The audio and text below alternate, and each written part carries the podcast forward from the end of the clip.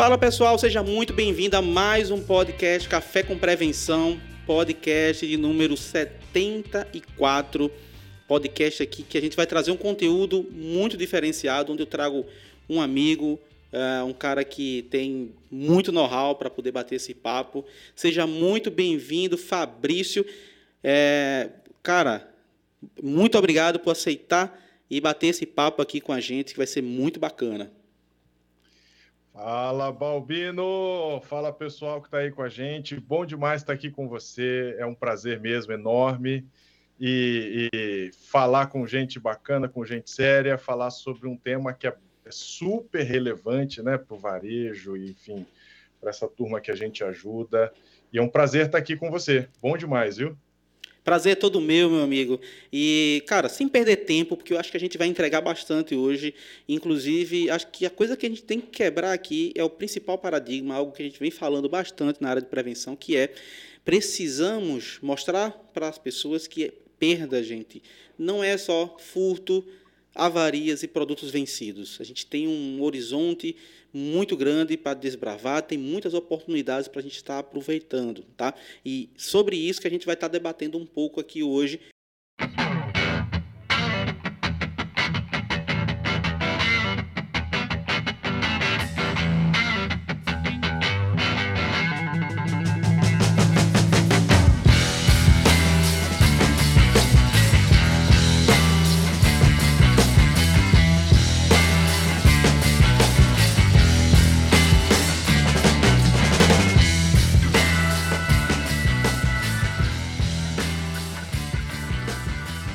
Mas eu quero começar, Fabrício, porque, assim, já é, já é normal, é bem comum eu começar contando um pouco da história, da, da, da carreira da pessoa que a gente está trazendo. Então, fala um pouco sobre a tua trajetória, sobre a tua carreira, como você começou. Eu gosto de saber até qual foi a experiência, a primeira experiência profissional da, da pessoa que a gente traz aqui, do nosso convidado. Fala para nós.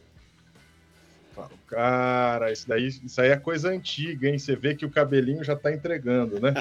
A carequinha já está entregando. Isso, rapaz, eu sou eu sou Fabrício Toneguchi, eu sou um dos diretores e fundadores da Mix Fiscal. Mix Fiscal é uma empresa de inteligência tributária e é a empresa que foi a, a pioneira e a primeira empresa a fazer a classificação e a correção do cadastro de produtos dos do, do supermercados.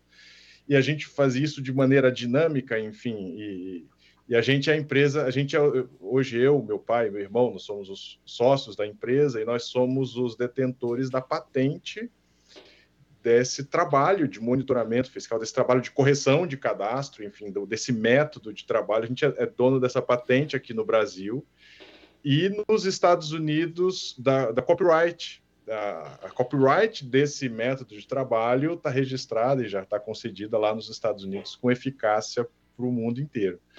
Então, é, assim, é, é motivo de bastante orgulho. Isso é uma história que já remonta a 20 anos, né? Nós estamos falando de 20 anos de história. E a gente começou, Balbino, é uma coisa engraçada, né? Eu, eu me formei, pensa assim, fiz direito faculdade de direito, e, e, poxa, né, você sai da faculdade, você não sai de, você não sabe de nada direito ainda. E aí eu trabalho, mas eu sempre trabalhei, eu e meu irmão, a gente sempre trabalhou com meu pai. Não importa fazendo o quê, a gente sempre trabalhou fazendo alguma coisa. A gente já vendia, fez, embalava melzinho para vender. A gente vendia pintinho de um dia. Já viu isso não? Sabe o que é Sim. pintinho de um dia? Pois a gente já vendeu pintinho de um dia, já vendeu calçadins, a gente já pensa, fazia página para internet. E aí e foi para pagar as coisas, fazia etiquetinha para para farmácia de manipulação. Mas, rapaz, isso aqui a gente ó, virava noite e noite imprimindo etiquetinha e impressora, impressora jato de tinta, para você ter ideia. Pensa assim, a gente fazia de tudo. E até que eu me formei na faculdade e, e uma semana depois aparece uma senhora e diz assim: Bom, eu vou, eu vou contar para você. Você me perguntou, eu vou te contar. Eu, quando eu me formei, eu tinha assim no coração, né? O que, que eu vou fazer? O que, que eu vou fazer? O cara que se forma em direito pode fazer tanta coisa, né? Eu já tinha, eu já tinha feito é, concurso público, já tinha passado em alguns, mas, poxa, mas concurso, eu já era empresário, e o que, que, eu vou fazer e tal, aquela conversa, e eu, se Deus me ajuda, escolhe para mim, coloca, faz cair na minha mão. Uma semana depois me liga uma senhora dizendo que ela tinha um papel, um papel de 145 milhões na mão dela para pagar imposto. E ela não sabia usar isso. Bom, se ela não sabia, nem eu, né? Mas era recém-formado, eu falei, é isso aí que eu vou descobrir. E eu fui investigar o que era, enfim, e acabei descobrindo, era um, era um, um, um processo de 19 bilhões. E foi ali, foi ali que começou a minha carreira, até que eu ajudei uma empresa, outra, outra, outra, e aí eu fiz para um primeiro supermercado.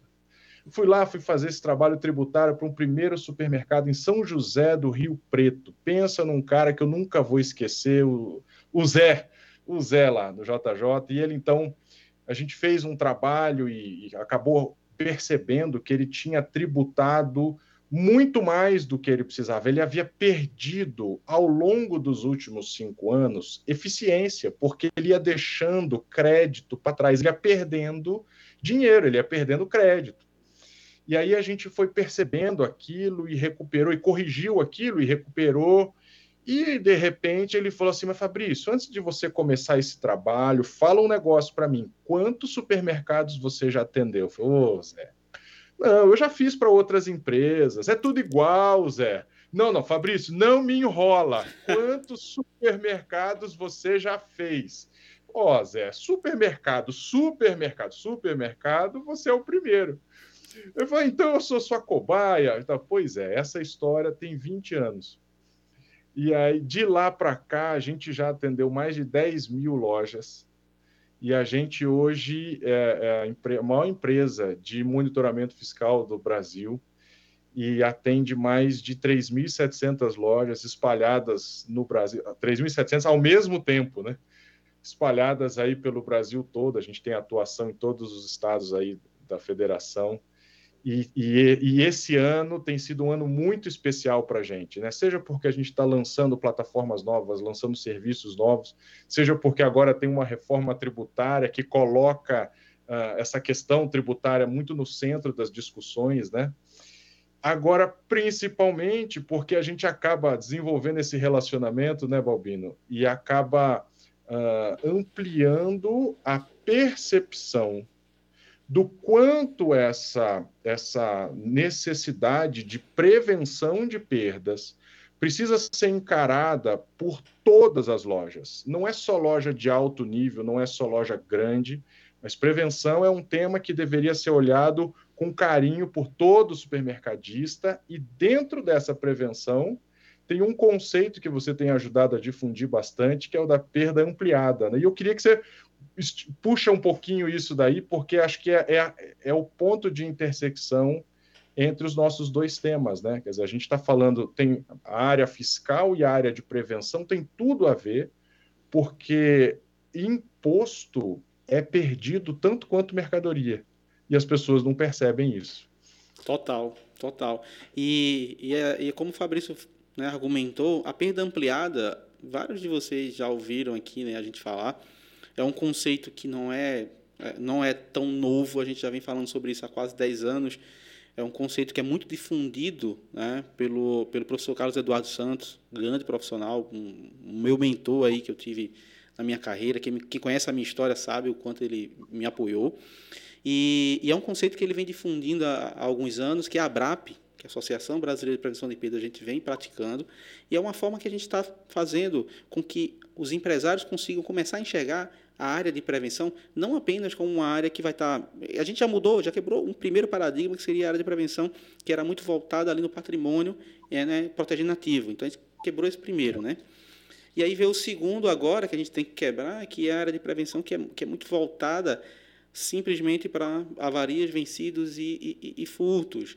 Então a gente tem mudado isso aí, ampliando. O que seria ampliar isso? A gente tem vários outros indicadores que podem entregar uma performance até muito maior do que simplesmente uma redução de perdas, que é muito relevante, mas se você for falar aqui, por exemplo, sobre a, a, as questões comerciais, como rupturas, né, que geram né, grandes buracos né, dentro do, do, do, da empresa, porque a gente não tem ainda uma, uma percepção do quanto a gente deixou de vender, né, quanto a gente perdeu em venda. Então, é muito grande. A mesma coisa a gente fala da parte administrativa, desperdícios, retrabalho, e hoje um tema muito relevante, né, que é a questão da perdas legais da empresa, jurídico, o que é está acontecendo. E eu até ampliei e separei um pouquinho a questão da imagem. Esse é um ponto que eu venho batendo muito, que é a questão da imagem da empresa, né? A perda com relação como a gente vai mensurar a imagem da empresa, como a gente vai cuidar, como a área de prevenção pode cuidar da imagem da empresa. E o, e o outro fator também financeiro, claro, também que a gente tem que estar tá atuando muito, e sem falar na área fiscal, porque eu acho que é uma área que é muito negligenciada e que há muito tempo a gente vem falando, gente, toma conta disso. A gente está perdendo muitas oportunidades aqui. A gente tem feito nossos inventários, tem feito a nossa gestão de estoque, mas e, e, e o outro lado da moeda? Como, como a gente está cuidando dessa tributação, desse cadastro, desse, como isso está sendo feito? A gente não tinha essas ferramentas e, e, e, muitas das vezes o pessoal, ah, não, isso aí depois a gente resolve, depois a gente faz. E sempre fica para depois, né, Fabrício? Vai empurrando para depois. Vai empurrando. É, você tem algumas. É, a verdade é que a gente trabalha com alguns obstáculos, né?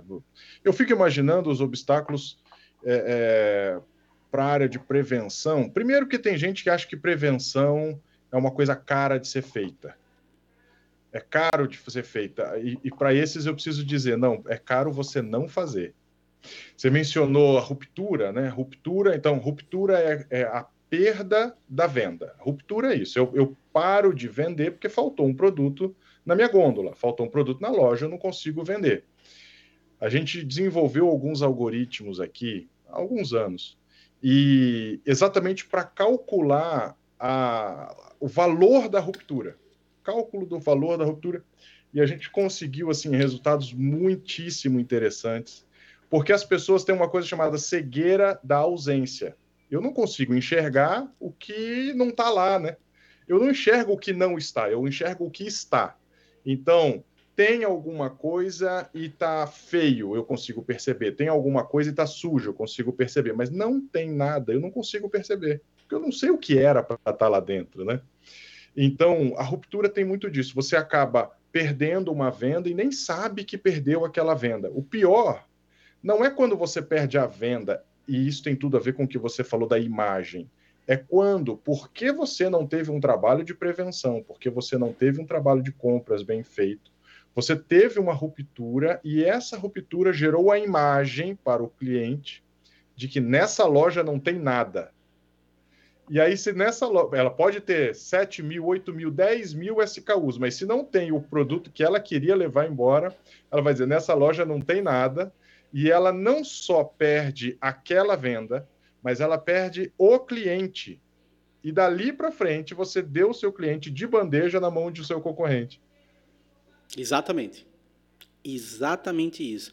E como é um, algo que muitas das vezes fica obscuro, como você falou, é, você ainda não tem uma. Porque a verdade é a seguinte: vou dar, vou dar um exemplo bem prático aqui para o pessoal. Eu lembro que uma vez eu estava dando uma palestra e nessa palestra eu falei sobre a questão de investimento na área de prevenção, passo a passo. Como você iniciar a, os investimentos na área de prevenção. Ah, esse aqui é o primeiro, segundo, terceiro. E, lá no último passo era o quinto passo, onde eu falei um pouquinho sobre inteligência artificial, uma solução que eu achei bacana com relação à identificação de, de, de furtos e fraudes através de inteligência artificial. É, a, qual foi a coisa que o varejista perguntou? a inteligência artificial. Ele queria saber, inclusive não tem nenhum case ainda no Brasil dessa ferramenta, isso foi de fora. Essa experiência foi do Carrefour de fora, que eu tinha visto lá na escola do Carrefour. Uh, e aí eu trouxe essa experiência lá, né? O Jerome apresentou para a gente, eu, pô, vou apresentar para o pessoal. Aí, cara, na hora eu falei, não, a gente não tem uma experiência dessa no Brasil, a gente não tem ainda o custo, como seria isso, enfim. Mas uma coisa que eu levantei foi, eu conheço o teu negócio, eu conheço a tua operação, Uhum. Dentro dos passos que eu te falei aqui, o primeiro passo você ainda nem fez. Quem dirá os outros? Então, por que que tu está olhando aqui? Lugar, ela, ela, ela pulou o primeiro, o segundo, o terceiro e quarto, foi direto no quinto só porque você usou uma expressãozinha que é modinha, né? a inteligência artificial. Isso. Aí você está negligenciando o mais. Gente, isso não é isso não é ser realmente dar murro em ponta de faca, né? Eu até brinco. É porque é a base, é a raiz do negócio. Gestão de estoque é a raiz para tudo. Cadastro, movimentações internas, é, desmembramentos de carnes e coisas que precisam ser feitos, receituário. Tudo isso faz parte da raiz do negócio. Se você não tem isso estruturado, cara, aqui em cima não vai funcionar. Tu vai ter que voltar para botar isso para rodar. Albino, eu vejo. Hoje eu conversei com uma, uma, dona de supermercado e uma querida, né, muito amiga, e ela tem uma loja em São Paulo. Ela tem uma loja em São Paulo, mais ou menos no centro de São Paulo. E, e é uma loja, sei lá, 50 anos está lá essa loja. Uma loja antiga pra caramba e tal, e, e junto com o pai dela, com o irmão dela, uma coisa da família. E faz, ela falou assim, Fabrício, você já parou para perceber que já faz 11 anos que você fala para eu olhar para o meu estoque? Faz 11 anos. E porque o tempo inteiro eu estou dizendo para ela, você precisa acertar o seu estoque, você precisa acertar o seu estoque. Mas ela, como muitos outros varejistas, elas têm, eles têm duas grandes objeções. E eu queria discutir, eu queria botar o bode na sala hoje, né?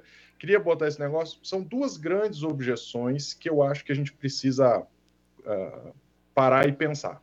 A primeira objeção que ela me fala, e ela e, e, e o resto da torcida do Corinthians, né? eles falam assim: não, mas fazer o meu inventário, fazer isso é caro. Com, olhar o meu estoque é caro. Para essas pessoas, eu digo assim: caro é você não olhar o seu estoque. Caro é você não olhar para o seu estoque. Então, as pessoas, elas, os varejistas, eles vivem de vender o estoque que eles têm. E eles não sabem o que eles têm no estoque. Porque não tem as melhores práticas, porque não faz o controle, não tem gestão, não faz inventário. E aí eles não estão controlando, não estão olhando para isso e acha que tem como ter sucesso. Assim, não tem, não tem. E a segunda coisa é assim, não, mas ainda não é para mim ainda não é para. Como não é para você? Agora é que você precisa, porque você não tem margem para erro nenhum. Quem está pequeno, ele já tem que começar certo, porque ele não consegue começar, ele não tem margem para errar. E aí, eu tenho alguns números para mostrar. Eu, eu, você sabe que a gente, então, sei lá, 3.700 lojas, a gente consegue fazer um belo de um benchmark, né? Um belo de um benchmark no mercado. Eu sei bem o que está acontecendo. E eu, eu peguei, nós estávamos fazendo uma palestra no, no mesmo evento, né? E eu peguei, então, uma amostragem do povo daquele evento, daquele evento, essa semana agora. E eu percebi o seguinte: as pessoas, por não monitorar, por não encarar essa perda ampliada, e dentro da perda ampliada, então você, você falou uma coisa que eu achei maravilhosa, que é a perda não é só o, os produtos que eu deixo de ter no estoque por perecimento, por vencimento, por roubo, furto, enfim. Não é só isso. Tem uma série de outras coisas, incluindo, dentre essas coisas, o crédito tributário. O Giovanni está perguntando aqui: como a tributação pode agregar para a prevenção? Ô, Giovanni, tem uma coisa super. Uh, eu, eu, vou, eu vou dar um exemplo muito elementar, mas vocês vão entender o potencial disso. Imagina que você comprou um fardo, sei lá, de refrigerante. Aí Balbino foi lá e ensinou o pessoal: olha, você vai. Vou, vou começar a botar as boas práticas aqui. Você vai fazer o pedido dentro do sistema Aí o cara faz o pedido dentro do sistema. Agora você vai fazer um recebimento cego da mercadoria. Que lindo, o recebimento cego. Quem está recebendo não é o mesmo que pediu. Quem recebeu não é o mesmo que fez o pedido. Aí o conferente, ele primeiro ele vai conferir fisicamente a mercadoria. Bom, era para ter vindo aqui nesse fa, nesse nesse pallet era para ter vindo, sei lá, 12 fardos de refrigerante. E quando ele vai lá contar, ele percebeu que só tinha 11 fardos de refrigerante. Ele está preparado para. Aqueles que já deram esse primeiro passo, eles já estão preparados para perceber quando está faltando o produto físico. Não é isso, Balbino? Sim. eles, eles já estão do zero, ele já começou a, a olhar isso. Ele, então, ele colocou em, em prática uma rotina para olhar a ausência de um produto físico. Ele pode ver se está faltando produto, ele pode ver se está vindo um produto diferente do que ele pediu, ele pode ver em, algum momento, não esse conferente físico, mas o back-office, né, ele pode olhar se está vindo a um preço diferente do que foi negociado, enfim.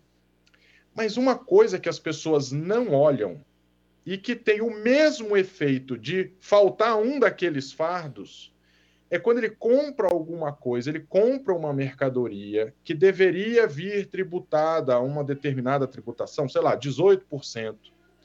Mas o fornecedor, por qualquer razão, deixa de mandar o crédito correto. E ele manda menos crédito do que deveria a quantidade está certa, ele negociou o preço do, do item está certo, ele não mandou outros produtos, no entanto, veio faltando crédito fiscal. E quando vem faltando crédito fiscal, é a mesma coisa que não vinha um pouco da mercadoria, porque vem, vem menos ativo para a loja. Aquele crédito fiscal é um ativo da loja, e assim como o estoque é um ativo. E se não vem aquele crédito fiscal, eu paguei por uma coisa e não levei essa coisa. Eu estou perdendo dinheiro. Então, nessa amostragem que eu fiz, a gente estava ali analisando mais ou menos, estava num evento com 200 supermercadistas. Então, nesses 200 supermercadistas, a gente estava analisando uma amostragem de 50. Desses 50 supermercadistas, a gente estava vendo que tinha 1,3% de dinheiro que ficava para trás por crédito faltante nas notas fiscais. 1,3% do faturamento das lojas. É muito ou é pouco, Balbino? Muito. A pessoa precisa. Caro é não olhar caro é não olhar. Então, para qualquer um que agora falar para você, Balbino, é caro fazer isso, eu vou dizer, não, caro é não fazer. Caro é não fazer. 1,3% do faturamento é só o que ele deixa de crédito fiscal para trás. Então, Giovanni, o que eu queria dizer é isso. As pessoas não confrontam o que o fornecedor está mandando de crédito fiscal com o que ele deveria mandar ele parte do pressuposto que o fornecedor está correto na emissão da nota, quando, na verdade, é muito frequente, muito comum, que ou por desconhecimento ou até por alguma estratégia, ele esteja mandando menos créditos fiscais do que deveria. Isso é extremamente relevante no final do mês da loja. Era justamente isso que eu ia, que eu ia comentar, que eu ia perguntar a você aqui né, qual era o benefício né, que, o, que o fornecedor, que o distribuidor, ele tem em não enviar esses créditos? O primeiro benefício é que, se ele é um crédito para a loja, ele é um débito para o fornecedor. Então, imagina que o fornecedor, quando ele envia 18% de crédito, significa que ele teve que declarar 18% de débito para o fisco. E ele precisou recolher 18%. Mas se ele só declara 12, na nota limite 12, ele só paga 12 para o fisco. E por isso que o, o, o, a loja só vai poder se apropriar de 12 de crédito. Então, o primeiro ganho imediato dele é a redução do tributo mesmo. Ele declara menos imposto a pagar e, por isso, o custo fiscal da loja fica maior. Esse é um fator determinante, tá, gente? Às vezes, é, é, até entrando, você entrou agora já nessa questão da composição. Vamos falar um pouquinho já nesse ponto, tocando nessa ferida que é o CMV. Muita gente, na hora de precificar, fica naquela de, de, de trabalhar com markdown, com margem, de se está realmente com imposto, se ele está sem um imposto, como o sistema vai estar tá fazendo esse trabalho. Então, essa composição, essa forma né, de, de, de cálculo, de colocar o preço no produto, de, de determinar ali qual seria é, a forma que você vai calcular. Isso gera muita confusão, né, Fabrício?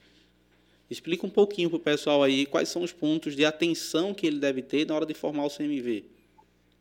Para formação de CMV, a loja deveria olhar a seguinte. Eu vou tentar simplificar, vou falar o mais português e menos juridiquês possível, menos contábil possível. Basicamente é assim: para você analisar o teu custo, descobre o seguinte: quanto eu estou pagando para o meu fornecedor e quanto eu tenho que pagar para o fisco depois que eu vender. É aí é essa soma entre o que eu pago para fornecedor mais o que eu vou pagar para o fisco, isso eu posso juntar. Contabilmente, eu estou juntando duas coisas em uma só. Estou juntando tributo sobre venda com CMV. Tributo sobre venda é o tributo depois que eu vendo, é o tributo que incide na minha venda. Então vamos lá. O meu CMV, eu começo olhando o seguinte: o valor do, da minha compra, menos o crédito de CMS, menos o crédito de PIS e COFINS, menos descontos que o fornecedor possa ter me passado. E aí eu adiciono, se tiver substituição tributária, eu tenho que adicionar. Tem que adicionar IPI, tenho que adicionar frete, seguro, despesas acessórias. Eu boto tudo, essa equaçãozinha é igual ao CMV. Mas então, quando eu, eu, eu, deduzi aqui os créditos tributários, mas na minha venda eu tenho os débitos fiscais. Então, eu vendi, eu vou ter 18% de ICMS na minha venda sobre o preço de venda. Eu vou ter uh, ah, 9,25% de PIS e COFINS sobre o meu preço de venda. Eu somo tudo isso ao meu CMV e agora sim, o meu preço de venda menos esse, esse custo que eu acabei de descrever, que é o tributo sobre venda mais o CMV, é quanto vai sobrar para mim. Esse é o meu lucro bruto. As pessoas confundem esses nomes, né? Mas o lucro bruto é o dinheiro em espécie, quantos reais ou quantos centavos sobra depois que eu pago o meu fornecedor e o, o, o fisco federal e o fisco estadual. Aí é um ponto super importante para vocês, tá? Então, tentando explicar um pouquinho, tá? Essa, essa, essa questão dessa. Muitas das vezes é, é, a falta de, de, de, orientação não é, do, do, do, do, profissional, seja ele o contador, de alguém que está te ajudando nisso aí, né? ou até mesmo, tipo, o cara não quer estar tá entrando nesses pontos. Né? Mas eu, eu queria aproveitar, tá, Fabrício, para a gente levantar outra bola aqui, que eu acho que é super relevante para a gente tratar, que, que é justamente relacionado, porque o processo de supermercado ele é um pouco complexo. Né? A gente tem não é? Muitos produtos é. com características diferentes, produtos de higiene e limpeza, produtos é, de, de, de, perecíveis, como carnes, outros embutidos. Cada um tem tributações e situações bem diferentes uma da outra, né? É verdade. Você tem uma grande variedade, né? Eu, eu brinco, é um manicômio tributário, né? É, um, é feito para dar errado, é feito para dar errado. Você imagina uma empresa que vende o mesmo produto, mas dá um nome diferente para esse produto, paga menos imposto. Faz sentido? Né? Não faz sentido, é feito para dar errado. Então eu vendia, eu vendia é, é, bombom, que para os nordestinos né, é diferente, né? É diferente. Lá bombom é bala aqui, né? Isso. É, eu brinco, minha esposa é pernambucana, então a gente, a gente conhece. E se for, e se for, e se for é, é, aquelas balas, é, confeito. É Chama confeito. de confeito. É. Então, mas o tal do bombom, para cá é bombom, né? Que é aquele, por exemplo, sonho de valsa, né? Eles simplesmente mudaram o nome, na embalagem agora está dizendo que é, não é mais um bombom, não é mais um chocolate, aquilo lá é um wafer, então é um biscoito. Ah, não é mais bombom? Agora é biscoito ah, e aí paga menos, paga menos, imposto. Olha que maravilha. Então, uh, isso leva a distorções terríveis, né? Como indústrias que vendem vendem ice. Ice, pô, ice é uma bebida destilada de limão, né? Destiladinho de limãozinho. Tá, beleza.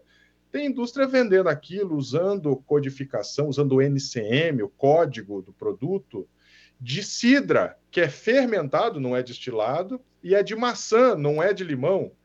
E o cara vem. Por quê? Porque a, a, a ICE vai pagar lá, na ocasião que eu, que eu vi, pagava 40% de IPI e a Cidra pagava 10%. Quer dizer, é, é, um, é, um, é desigual, é um manicômio, um manicômio. Você, você usa. Você usa essa loucura da legislação, né? Ah, bebida láctea é uma coisa, iogurte é outra, leite fermentado é outra, agora é, é, composto lácteo é outra. Enfim, sabão em pó é uma coisa, sanitizante é outra. Meu irmão, é para ficar maluco, é para ficar maluco. E, e, a, e, a, tributação vai mudando, NCM muda, código muda. É, é, então você, você acaba ficando sujeito a uma legislação que, que é quase que impossível de ser cumprida sem uma ajuda. Uma pessoa que tem que lidar lá com 10, 15, 20, 30 mil SKUs por mês, ela não consegue manter aquilo corrigido. Não tem como, precisa de ajuda. E foi essa lacuna que a Mix Fiscal resolveu suprir, né? A gente resolveu exatamente monitorar isso diariamente, porque todo dia a loja está cadastrando o produto, todo dia a lei pode mudar. Quando eu não cadastro um produto novo e quando a lei não muda, tem um, um detalhe que às vezes o fisco muda o entendimento que ele tinha a respeito da lei. A lei é a mesma, o produto é o mesmo, mas muda o entendimento do fisco sobre como ele interpreta aquela lei. É para ficar maluco, não é? Uhum. Então ele dizia assim: ah, é, sei lá, pão, você tem lá vários códigos de pão, pão industrializado é uma coisa, pão não sei o que é outra. Então você tinha lá pão industrializado e o sujeito comprava bisnaguinha, sabe aquelas. Uhum. Todo, toda loja vende bisnaguinha, sim, não é, pô? Sim. Aquele pãozinho, pãozinho que os meninos adoram, tal. Bisnaguinha. Você olha, você está comprando aquilo da indústria, vem empacotado, bonitinho, com marca comercial. Aquilo foi industrializado. Então, é um pão que foi industrializado. Poxa, tá lá, tem um código dizendo pães industrializados. Aí você vai, certo que é aquele. Não, o fisco, de repente, solta lá uma decisão. Não, a gente andou pensando melhor. Não é bem um pão industrializado, não. Isso aqui são outros pães. Como é que você acompanha isso de 30 mil itens? É para ficar maluco. Eu falo 30 mil, mas tem, a gente já pegou loja que tinha 200 mil SKUs. 200 mil SKUs. Uma loja do Pará, com 200 mil SKUs. É para ficar maluco, né? Sim, absurdo, absurdo. É, o máximo que eu tive na, em operação, que foi uma operação de, de, de e Magazine foi 120 e tantos SKU, 120 e tantos mil. Já é uma loucura, né? É, é, loucura. é e, e, agora eu fiquei, eu fiquei realmente é, preocupado porque o bombom agora é o wafer. Agora eu vou olhar a embalagem, porque eu fiquei preocupado com isso. Bom, e, e, sorvete, e sorvete que virou sobremesa gelada, sobremesa láctea, não é mais sorvete, pronto. O que, que acontece? Ele, para economizar imposto, o McDonald's agora está com essa, né? Ele, para economizar imposto, ele economizou também matéria-prima. Então, ele diminui a quantidade de matéria de, de, gordura que vai no sorvete, ficou pior, e agora ele paga menos imposto. Olha que lindo. Ele ganha duas vezes na matéria-prima e no imposto. Agora, a gente acha que com a reforma tributária isso pode mudar, né? As pessoas estão dizendo, ah, vai ser um imposto único, vai resolver tudo. Opa, cuidado, porque já começaram os lobbies, já começaram, não, olha, vai ter produto que vai ter redução de base, vai pagar metade das alíquotas, vai ter produto que não vai pagar alíquota nenhuma. E aí, Balbino, você imagina aqueles produtos que, por exemplo, tem produto que é cesta básica, produto que é considerado alimento. Aí você vai ver, isso já acontece em outros países, por exemplo, nos Estados Unidos. Nos Estados Unidos, que é, é uma tributação muito mais simples que a nossa, mas ele, eles têm também esses mesmos probleminhas de identificar o produto.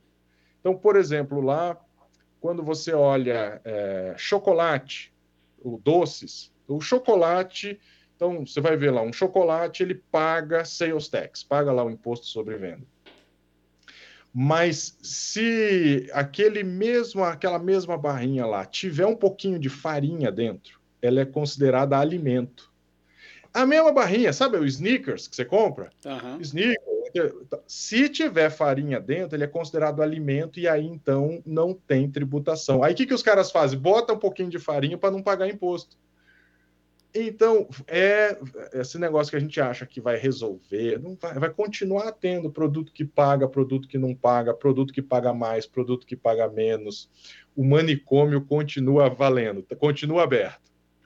E esse ponto da, da, da, forma de tributar dos Estados Unidos é, é, é, um ponto que é positivo com relação à cultura de prevenção, que eles têm uma cultura de prevenção mais ampla por dois sentidos, né? Primeiro, pela maturidade de ter muito mais tempo, porque a prevenção ela começou a ser difundida mesmo aqui no Brasil pós Plano Real, porque antes disso ninguém tinha perda, porque você sabe. Não controlava. É, ninguém controlava, a inflação era absurda, você ganhava tendo estoque. Essa era a verdade. Isso. Né? Mudou isso. totalmente o modelo de negócio. Não se ganhava dinheiro com a operação, né, Balbino? Isso. Eles ganhavam dinheiro com a inflação e com sonegação. Exato. Eram duas, era duas coisas que fazia com que as empresas, os varejistas gastassem dinheiro. Porque o que eu boto no meu estoque, cada dia vale mais. Então, ele, o varejo ele se usou nessa época de uma coisa chamada pricing power, ou capacidade de reprecificação, né? Então, ele tinha uma capacidade de reprecificação que era diária. Então, como riqueza é proporcional, ele proporcionalmente tinha algo que valia cada dia mais, enquanto a capacidade das pessoas de aquisição não, não acompanhava aquela, aquele pricing power. Então, todo mundo, todo varejista fez patrimônio nessa época. Todo mundo fez, comprou terra, comprou fazenda, comprou. Só não comprou Hilux porque não tinha ainda. e, e, e, essa é a verdade mesmo, tá, gente? Então, se a gente pegar uma realidade norte-americana, eles calculam a perda de forma diferente, né? Quem, quem tem mais tempo de prevenção sabe que a gente é acostumado a calcular a perda a preço de custo sobre venda líquida, porque os dois estão sem imposto. Né? Essa é a forma mais correta nacionalmente. Nos Estados Unidos, pela forma de tributação ser mais simples, teoricamente mais simples, como o Fabrício falou, lá eles calculam a perda pelo preço de venda. Então, é venda sobre venda. Por que, que eles fazem isso? Né? No entendimento deles, eles não perderam. Um exemplo, vou dar um exemplo bem simples. Você perdeu uma unidade de Coca-Cola. Tá? Paga nós Coca-Cola. Então, uma unidade de Coca-Cola. Essa unidade de Coca-Cola ela me custou R$ reais. Para eles, ela não, você não teve um prejuízo de R$ reais.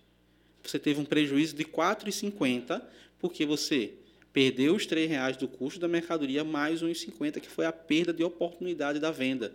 Então ele, ele entende que a perda não é só o produto, é a oportunidade que você deixou de vender. Porque a perda foi, foi uma venda que não foi concretizada.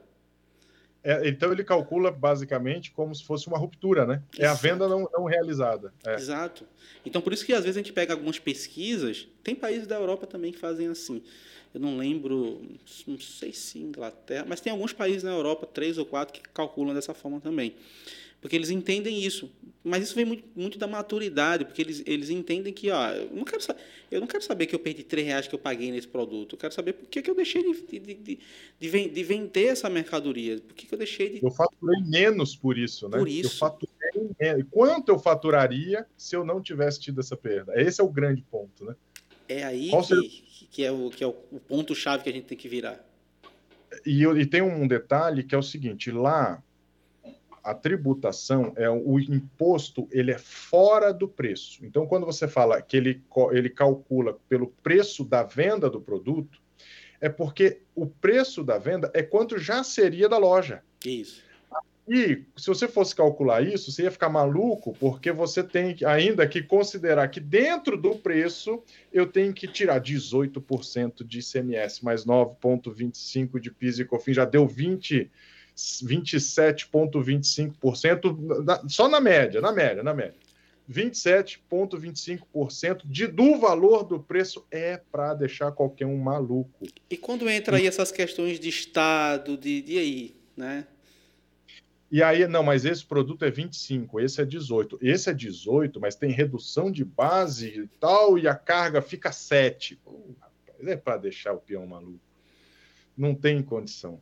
Então, a, a, o fiscal, essa parte tributária, ela tem tudo a ver com a perda da mercadoria por uma série de fatores, por uma série de fatores. E essa complexidade, às vezes, até afasta as pessoas do simples dever de olhar para isso, né?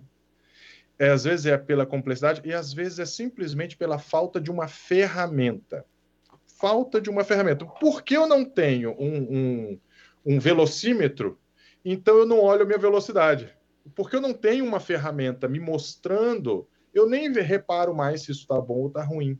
Mas quando tem alguém te mostrando, você perdeu 10, você perdeu 12, você perdeu 3, você perdeu 1,3% do seu faturamento.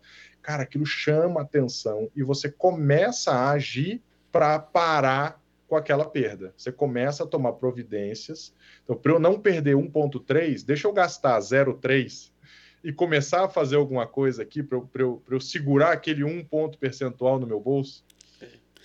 Eu lembro que tem um, tem um varejista, tem mais de 40 anos de experiência, um, uma pessoa que eu admiro muito, que quando eu comecei um projeto lá na loja dele, ele já estava com tinha 36 anos a loja já, nunca tinha feito um inventário, tinha acabado de migrar de sistema, a gente pegou um trabalho do zero. E chegamos a um resultado muito bom lá, uh, excelente. Até hoje eu tenho uma boa parceria com essa empresa. E, e gosto muito dela, né? tem um apego. Porque quando você implanta um negócio, você coloca a coisa é. para você, você se apaixona pelo negócio, né? O negócio fica seu, né? E aí, Fabrício, eu conversando com ele, ele falou para mim, logo depois do, sei lá, terceiro ciclo de inventário, que ele viu as coisas melhorarem, ele viu que a área de compras estava comprando muito melhor, de forma mais assertiva, porque estava utilizando o sistema. É, então as coisas estavam funcionando muito melhor, então a gente estava com né, tudo redondinho e ele começou a enxergar a melhoria no processo, né, lá na frente, fluxo de caixa, começou a respirar um pouco melhor. Ele, caramba, o que você falava que era isso mesmo? E aí ele falou para mim assim: ah, eu passei esse tempo todo sem fazer inventários e sempre meus colegas falavam: tu tem que fazer inventário, tu tem que fazer inventário. Mas eu falei assim: eu não faço inventário porque eu tenho medo de descobrir que meu funcionário está me roubando. É melhor eu fechar o olho e não, não saber, né? É melhor fechar o olho. Aí eu disse a ele, e agora, né? E agora? Não, agora eu tô vendo que, que realmente eu, eu precisava disso há muito mais tempo. Disse, mas tudo tem um momento exato. Então, olha a visão, né? Não, não quero fazer inventário porque eu não quero descobrir que estão me roubando. Bom, Bobino, eu uma vez, eu tive uma época que eu resolvi, eu achava que eu estava viajando muito, e eu comprei um teco-teco. Eu comprei um teco-teco para poder viajar e, e tal, e, e, ia rodando, né? E aí eu comecei a vou, vou tirar o brevet. Primeiro eu comprei para depois começar a tirar a habilitação, né? Tirar o brevet, enfim. E aí eu tinha um instrutor, um mineirinho, calminho, sossegado, rapaz. Virou piloto da Azul depois. E ele, e esse instrutor, ele então, ele falava assim: "Ah, Fabrício, a gente vai treinar voo por instrumento e os aviões têm uma cortininha. Ele, ele tem uma cortininha mesmo na, na, na janela do avião, na, na, na, parte da frente do avião, ele tem uma cortininha, fecha a cortininha para você treinar, voar por instrumento. Ele fala: ah, é bom quando tem essas cortininhas, Fabrício, porque a gente não vê o que está acontecendo. Se um dia o negócio fica feio, você abre a cortininha. Não gostou do que viu? Fecha de novo tá mais ou menos esse cara aí, ó. Não quero saber, não, deixa ver o que estão me roubando, não é melhor não saber. O, o, o, só queria, antes, eu queria falar um, um detalhezinho. Giovanni perguntou aqui: no atacarejo, o impacto é maior? Eu acho que vale a pena voltar nesse tema. Giovanni, no atacarejo, o impacto é maior? Bom, você tem alguns fatores. Bom, primeiro, o, os volumes do atacarejo costumam ser maiores. No entanto, existem diversos estados com redução, com benefícios tributários para atacados, não necessariamente atacarejo, para atacados. Então, o atacarejo é aquele cara que tem cara de atacado, mas no final ele vende muito para varejo também. Então, existe uma distinção em, em, em, termos percentuais, né? Se você é preponderantemente atacadista, então você tem alguns incentivos fiscais. Esses incentivos normalmente te impedem de tomar alguns créditos. E, portanto, essa, esse erro do varejo, esse erro do, da indústria não, não prejudicaria tanto o atacarejo, que é considerado preponderantemente atacadista e que é beneficiário desses regimes especiais. A Bahia tem regime assim, tem uma série de estados que tem regimes especiais para atacados ou distribuidores. Não sei, consegui explicar? Então, embora os volumes sejam maiores, normalmente os créditos são mais restritos por uma série de benefícios e, portanto, esse impacto ele é proporcionalmente menor. Ele é proporcionalmente menor. Verdade. Agora, você mencionou dessa, de como faz diferença a pessoa passar a olhar para o estoque dela, passar a controlar a perda, passar. Eu atendi um, um, um, uma pessoa, ela é uma mulher que tinha uma loja em São Paulo também, outra loja, São Bernardo, inclusive, em São Bernardo do Campo. Ela tinha lá uma loja, e aí nessa loja eu comecei, eu peguei o balanço dela. Peguei o balanço, balan, não, não, o inventário, o balanço, balanço. Contábil. Uhum, contábil. Peguei o balanço contábil, e aí faz uma gentileza, me dá o seu relatório ABC de vendas. Aí eh, pegou o ABC de vendas. Você já sabe onde olhar, né? Você já vai olhando. Comecei a olhar o açougue dela. Olha um pouquinho, deixa eu ver quanto que você comprou de açougue. Porque no, no, no, no ABC você vê custo. Não, mas deixa eu ver quanto que você comprou. Eu olhei, olha, eu se fosse você prestava atenção porque eu acho que você está sendo roubada. Você está sendo roubado e não é pouco. Não é pouco. Você precisa dar uma olhadinha aí no seu açougue e no seu que. Não, por quê? Porque, ah, porque os números não batem. Você está comprando uma coisa que está muito distante do seu tá CM. Do, é, do, do, seu CMV, né? O valor da compra está muito distante do seu CMV, exatamente porque ela está vendendo quase a mesma coisa que está comprando.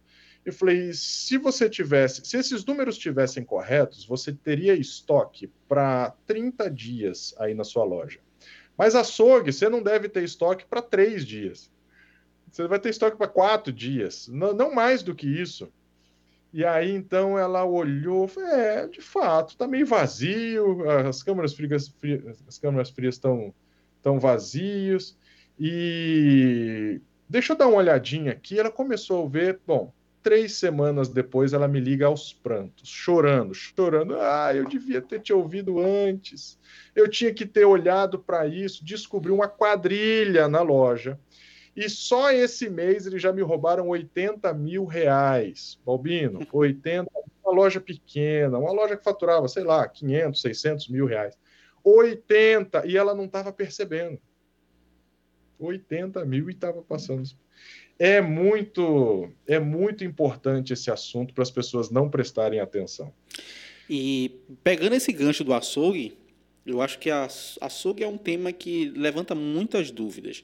A gente fala sobre é, é, o cuidado que você tem que ter com relação ao açougue, porque, vamos lá, a gente tem que entender o seguinte: dentro do açougue, você vai estar comprando, é, na maioria das vezes, uma matéria prima, um produto que vai ser beneficiado. Às vezes você vai trabalhar com peça, com carcaça, tem uma particularidade diferente de outras, né? de, de você comprar caixarias, caixas né, do, do produto. E mas além disso tem outros fatores aí que são muito importantes. A questão da, da, da, da transformação do que, que vai vir né, pós isso. O que, que, o que é que essa. Um exemplo, o que é que o traseiro bola vai fazer né, para o meu negócio, quais são as peças e como eu vou controlar isso e, acima de tudo, como eu devo fazer a tributação desses itens. Porque essa é uma dúvida que a gente se depara muito no dia a dia.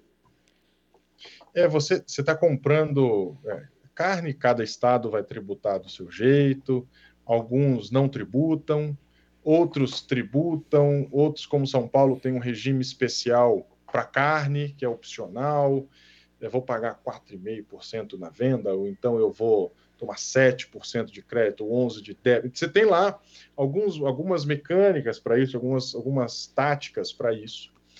Mas o fato é, existe uma. As pessoas são varejistas, as pessoas são. As, os varejistas, ó, como melhorar a perda do açougue? Perda desconhecida alta. Caramba, isso é, é pergunta de ouro. É. Mas vamos começar assim. Comece controlando, Leandro. Comece controlando o que entra e o que sai. E depois fazendo checkpoints, né? Faça checkpoints para você saber se o que era para sobrar está sobrando de verdade. Então, começa assim. Tem gente que não se preocupa em fazer esse desmembramento, né? Fazer o desmembramento. Então, o que, que eles fazem? Eles dão entrada em quarto traseiro, ou então traseiro, bola ou então em vaca casada, né? Assim, ele, uhum. ele dá a entrada daquilo que ele está comprando. E ele dá a saída não é da vaca casada, ele dá a saída da picanha, do acém, do patinho, ele dá a saída do contrafilé, ele vai dar a saída dos cortes daquilo. E, e o grande ponto é, quando ele dá a saída desses cortes, ele vai criando um estoque negativo disso. Se ele não fizer a interrelação, essa ligação entre o que ele está vendendo e o que ele comprou. Aquele quarto traseiro me gerou es, tantos quilos disso, tantos quilos disso, tantos quilos disso, tantos quilos disso, e ainda tem mais não sei quantos quilos que eu vou perder, porque é sebo, é osso, enfim, é, eu vou jogar isso aqui fora, não tenho como. E aí as, algumas pessoas não querem controlar isso acham difícil demais, acha complicado demais, ah, o meu açougueiro não vai fazer, e, e, ele então não coloca rotina, não coloca processo. Esse é, esse é um time. Tem um time que simplesmente entra quarto traseiro, sai os cortes e eu tenho um estoque gigantesco, mentiroso, de quarto traseiro, e um estoque enorme, negativo, de, das peças que efetivamente eu estou vendendo. Existe um cuidado a você tomar aqui, porque se é isso que está no seu SPED fiscal, o que o fisco vai interpretar é que você está comprando produto sem nota fiscal, porque aqueles cortes que você está dando venda sem ter compra, ele pode autuar você por não ter a entrada daquele produto. Se você está com estoque negativo, significa que você está vendendo sem ter. Você comprou sem nota fiscal. E tem uma segunda multa pelo mesmo fato, que é aquele quarto traseiro que ele comprou uma vez, duas vezes, três vezes, dez vezes, vinte vezes, e que ele não deu saída, o fisco tem uma segunda multa por sonegação presumida porque ele diz o seguinte: você está comprando e está continuando a comprar, só que não tem venda de quarto traseiro, logo eu presumo que você está vendendo sem nota fiscal. Então, o cara, por um único erro, ele é multado duas vezes. Na entrada, ele pode ser multado porque vai dizer que está comprando picanha, comprando contra filé, comprando sem nota fiscal, e ele vai ser multado por uma, uma sonegação presumida por não ter a venda do quarto traseiro, a venda do traseiro bola, a venda da vaca casada, porque ele simplesmente não se preocupou em fazer esse desmembramento. Esse desmembramento é algo que precisa ser feito. E toda perda que você tem, você tem uma perda que é uma perda conhecida, então na desossa, você já sabe que tem essa perda e você vai lá e emite uma nota fiscal desta perda tem lá um CFOP específico, que é o CFOP de perda, e você então emite uma nota fiscal para isso, e assim o seu estoque fica regular, seu estoque fica arrumadinho. Agora, existe aquela perda que depois que você desossou, você colocou lá no, no, no, no balcão, você ainda perde água, não é assim? Uhum. Você perder peso. Aí tem aquele açougueiro que é muito caprichoso, aquela carne vai ficando uma cor diferente, ele vai lá, tira aquela lasquinha. Aí, quando dá duas horas da tarde, ele tira outra lasquinha. E aí, quando dá as quatro da tarde, ele já tira outra lasquinha. Daqui a pouco, de tanto que ele tirou, não sobrou mais nada. E essa, quando ele não pesa, vai desaparecendo, vai perdendo, vai perdendo. Então, essa é uma outra coisa que é, é, é uma perda que as pessoas não percebem, é quando eu dou eu vendo a picanha, mas eu coloco o códigozinho da carne moída. Uhum. Eu vendo, vendo a picanha, mas coloco o códigozinho do A100. E aí, então, eu fico com um A100 estoque negativo e fico com um estoque positivo mentiroso de picanha, de contrafilé, enfim, de alcatra. Então, existe uma série de boas práticas para o açougue para que você fique protegido tanto do ponto de vista fiscal, quanto do ponto de vista operacional mesmo. Eu não estar tá vendendo gato e recebendo lebre, né? Exatamente. E tem, tem alguns pontos aí, pegando esse gancho né, para o próprio Leandro, para o pessoal que está querendo né, entender, é que existem alguns relatórios que são mais simples de você começar a executar. Então, vamos lá. Eu nunca fiz um inventário. Eu cheguei em um cliente uma vez, ele nunca tinha feito um inventário. E, e o primeiro lugar que eu vou, né, nesse tipo de situação, quando a gente está começando, é realmente no açougue. Eu vou pegar o faturamento e ver, opa, o faturamento desse cliente, 32% era de açougue. Eu falei, ó, tem que dar uma atenção especial lá. lá. É, peguei, peguei logo as vendas né, do, do, do setor de açougue, disse, vamos ver isso aqui. Então, eu analisei as vendas dele. E aí, já de cara, eu vi que tem coisa errada aqui. Por quê? Entre os cinco itens mais vendidos, em terceiro lugar estava carne moída. Eu falei, cara, tá errado. É, né? Onde você... Não é assim, né? Não, não, é assim que funciona. Ninguém vai estar comprando carne para vender carne moída. Né? Principalmente saindo do, de traseiro e dianteiro. Então, a primeira coisa, eu fiz, fui lá no setor de açougue, procurei saber o tempo né, de cada açougueiro. Isso é muito prático. Quanto tempo cada açougueiro tem? Ah, não, o mais novo tem oito anos. Lá o mais novo tinha oito anos. Açougueiro, tá? Não balconista, açougueiro mesmo, que faz lá dentro da sala de preparação, que faz os, que corta, desossa a carne. Falei, beleza, vamos fazer uma desossa com esses açougueiros. Mas como assim? Não quero fazer uma desossa, eu quero ver a média aí, o quanto vai entregar cada peça tal. Aí eu peguei os três açougueiros que tinha na loja, cada um fez uma desossa de traseiro, outro fez desossa de inteiro. E aí eu peguei também três peças diferentes, passei uma semana fazendo essa métrica. Três peças, três açougueiros em dia diferente. Fiz uma média, cheguei junto da diretoria da empresa, falei, ah, tá aqui, ó.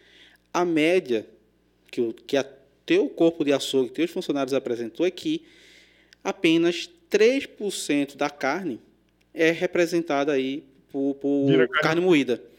Mas de acordo com a tua compra, do que você compra aqui, quase 40% da tua carne vira carne moída. Então tem coisa errada aqui. Chama os açougueiros. Aí chamou os açougueiros. Aí eu apresentei para os açougueiros, para os encarregados, o pessoal de açougue lá. Gente, eu estou querendo entender uma coisa. Vocês fizeram uma desossa tá? onde vocês apresentaram isso aqui. Mas a venda de vocês está isso aqui. Então, o que é 3% está com quase 40%, 38%, 42%, uma coisa assim. Está absurdo. Então não faz sentido. Eu queria que vocês me explicassem. Aí o pessoal ficou gaguejando, não, porque a gente pega, a carne escurece, e a gente tem que colocar para moer para não perder. Então você está assumindo que você está produzindo acima da demanda de venda que você tem. Ou seja, você está você está produzindo mais do que você está vendendo, por isso que você está perdendo.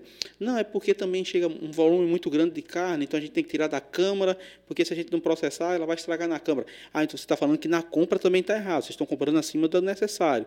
É porque também lá no abate a gente tem um problema, porque às vezes o gado chega no abate e a gente tem que dar conta porque o, o, o pessoal é da família. Ah, então você está assumindo que a família. Ou seja, você vai desencadeando um monte de situações que no final geram um prejuízo gigante.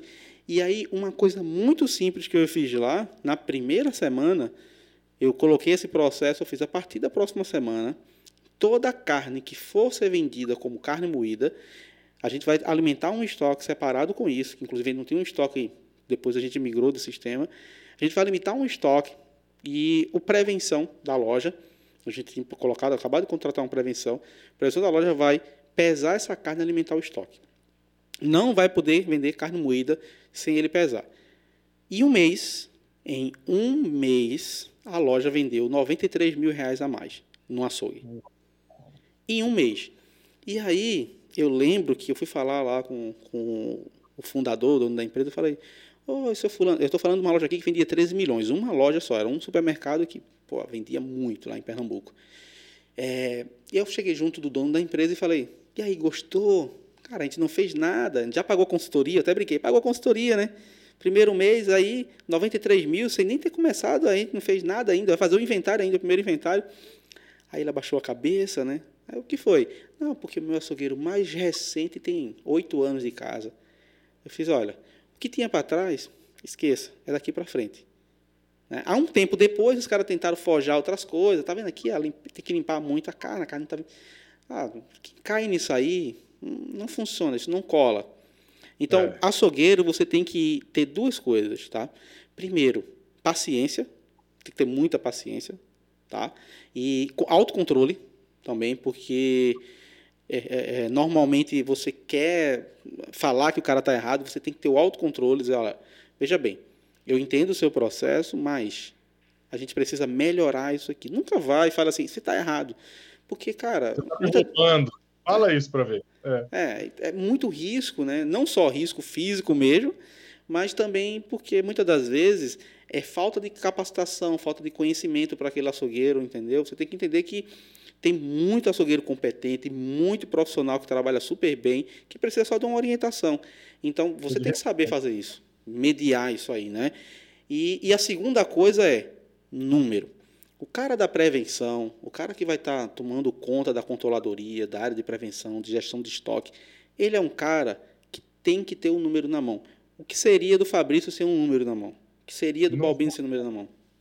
Não funciona.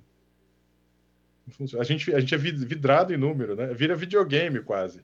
Porque você fica louco, você fica. Cara, quando eu vi lá 1,3%, você fica maluco, você já começa a ligar para um, liga para outro. Não, gente, vamos fazer isso daqui, vamos fazer aquilo, vamos diminuir esse número, avisa Fulano, avisa Beltrano. Cara, tudo que às vezes um dono de loja precisaria saber é quanto ele está perdendo. 93 mil de um mês para o outro. E vai dizer que prevenção custa caro? Né? Pelo amor de Deus, ele tem que fazer. Todo mundo tem que fazer, cara. Caro é não ter. Caro é não ter. Exatamente isso. E, Fabrício, se a gente for continuar aqui, a gente vai uma hora da manhã batendo papo, né? Porque, cara, falar sobre algo que a gente gosta, a gente vai embora, né? É verdade, é verdade. Mas a gente já está é... chegando no tempo aqui. Eu tenho que falar agora. Ah! Uma pena, pô. né? Então, é. cara, vai ter que ter uma outra, um podcast 74 ponto alguma coisa, porque é muito assunto para a gente estar tá debatendo aqui. Vamos sim, vai ser um prazer e, e, muito legal poder discutir esses temas. Assim, são, são temas que de fato são apaixonantes e que mudam uma história, podem salvar uma empresa, podem mudar a história de uma loja. Então, essas histórias não são só histórias, né? Mas é, é, é, é caso de fato real e, e, que conta e que exemplifica o que pode estar acontecendo na loja de qualquer supermercadista por aí. Cara, eu já vi situações assim de, de cliente, de aluno que a gente tá, que a gente acompanha, os caras terem recuperações de milhares de reais, tá? De realmente o cara tá ferrado e caramba, finalmente, eu vou poder respirar graças a isso, né, Fabrício? É verdade. Ué, você mencionou isso, eu estava. Eu fiz, acho que nessa, nessa última palestra agora, eu mencionei, eu estava fazendo a apresentação de um estudo de caso, exatamente de alguém que estava deixando para trás essa, essa, essa, esses créditos tributários, deixando para trás aquilo que vinha faltando de crédito e ele não percebia, então ele não ia atrás, ou então o que ele já recebia, mas não aproveitava por desconhecimento. Então ele acaba não aproveitando, ele pagou por aquilo, recebeu aquilo, mas era como se fosse uma mercadoria que ele comprou, recebeu e deixou no estoque, deixou no depósito, não levou para a área de venda. Vai perder do mesmo jeito. Então, a, gente fez esse trabalho, uma empresa que faturava lá 3 milhões por mês, ele acabou recuperando, recuper, a gente recuperou para ele 1,3 milhão, então 1 milhão e 300 mil reais, só, então em 3 milhões, 1,3 milhão de recuperação nos últimos cinco anos dessa perda fiscal que as pessoas não enxergam, não olham. E detalhe, aqui não tem tese, aqui não tem jeitinho, ah, a lei é dúbia, então eu vou. Não, a interpretação de lei, não é nada disso. A lei é clara, ela diz assim: isso aqui não paga imposto, então não tem que pagar. Isso aqui você pode tomar o crédito, pode tomar o crédito. É o que a Receita Federal já aceita, ela já concorda, ela entende que é daquele jeito, e é isso que as empresas estão deixando para trás ficam preocupadas com, com os jeitinhos, com os atalhos e deixam muito, muito dinheiro para trás por desconhecimento e por não ter ferramenta, aquilo que você disse, não ter uma ferramenta para poder olhar o número e tomar uma ação para recuperar aquele, aquele dinheiro tão precioso que fica para trás. Muito bom. Fabrício, e como o pessoal faz para te encontrar aí nas redes sociais, contato? Fala para o pessoal como eles fazem para fazer contato até mesmo com a Mix, Fiscal. Fala um pouquinho aí. Vamos lá. Então, para encontrar a gente, a gente, eu sou da Mix Fiscal, né? Mix Fiscal Inteligência Tributária. O nosso site www.mixfiscal.com.br, o nosso Instagram arroba mixfiscaloficial e o nosso YouTube também tem muito material, muito conteúdo legal no YouTube, que e é o, o YouTube é Mix Fiscal. Então também está fácil de achar a gente lá. E, inclusive, eu quero aproveitar e convidar o pessoal, porque na quarta-feira, lá no YouTube, ou aqui no YouTube, nós estamos no YouTube, é, a gente vai fazer uma live sobre a reforma tributária. Então, quarta-feira, quatro e meia, quero estender esse convite a todo mundo, para discutir os impactos da reforma tributária especificamente para o varejo. Então, o que é que muda? Quais são os impactos? O que, que vai facilitar? O que, que vai complicar? O que, que ele pode, o que, que o varejista pode esperar de aumento, de diminuição, de simplificação, de complexidade, enfim. A gente vai discutir todos esses impactos na quarta-feira, quatro e meia. Vai ser um prazer receber você e todo mundo que está aqui com a gente. Vamos lá, gente. A gente precisa, vocês precisam estar atualizados, né? Nessa, com relação a tudo isso. Fabrício, cara, estendo aqui meu agradecimento, tá? Conta comigo aí para o que precisar, tamo junto.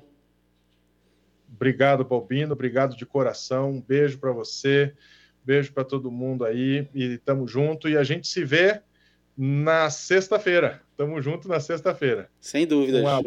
Um, um abraço mesmo. Valeu, gente. Valeu demais. Valeu, pessoal. Um abraço.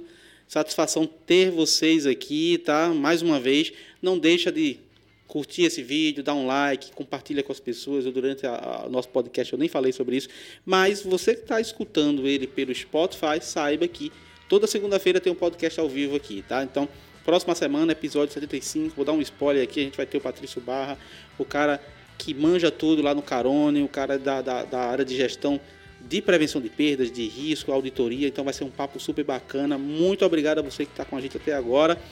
Satisfação. Até a próxima segunda-feira, às 20 horas e 30 minutos, aqui no nosso canal. Forte abraço. Valeu, Fabrício. Obrigado. Tchau, gente. Valeu, um abraço, gente. Valeu.